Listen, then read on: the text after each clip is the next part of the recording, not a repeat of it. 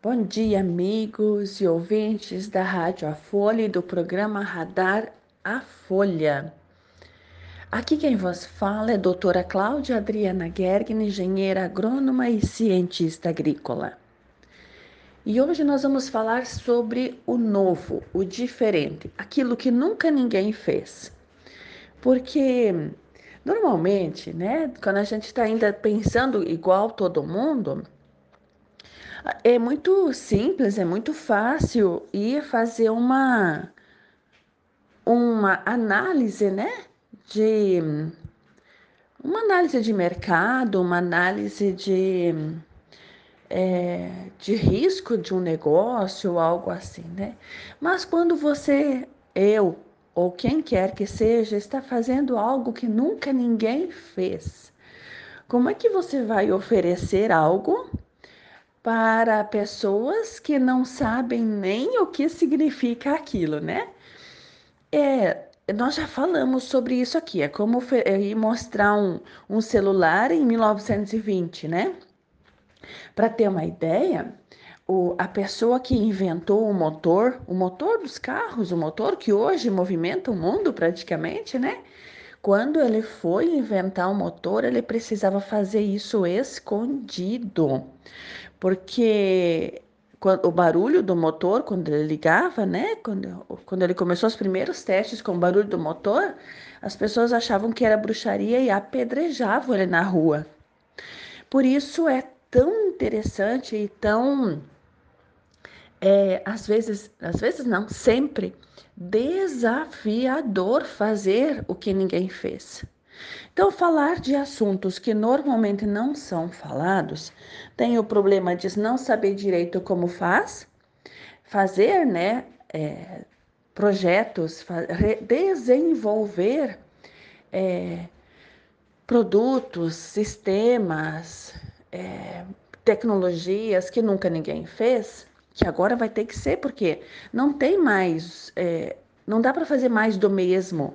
Ah, já foi inventado tudo. Agora, o que inventar agora é fazer mais do mesmo, tem que fazer o diferente. Então, fazer o diferente envolve conhecimento e coragem. Eu sempre digo que, por exemplo, para utilizar rochas moídas in natura na agricultura, precisa conhecimento, sim, mas precisa um milhão de vezes mais coragem do que conhecimento. Assim também, trabalhar com novo humano, né? E ser um novo humano, nem sempre a gente está pronto para o novo, porque envolve muito. É, fica pesado, sabe? E é, e é normal. Então, tem dias que a gente quer desistir, sim. E tem dias que a gente olha e diz, meu Deus, mas será que é isso aí, né? Deus entra e diz assim, sim, é isso, vai na fé, né? O povo fala, vai na fé.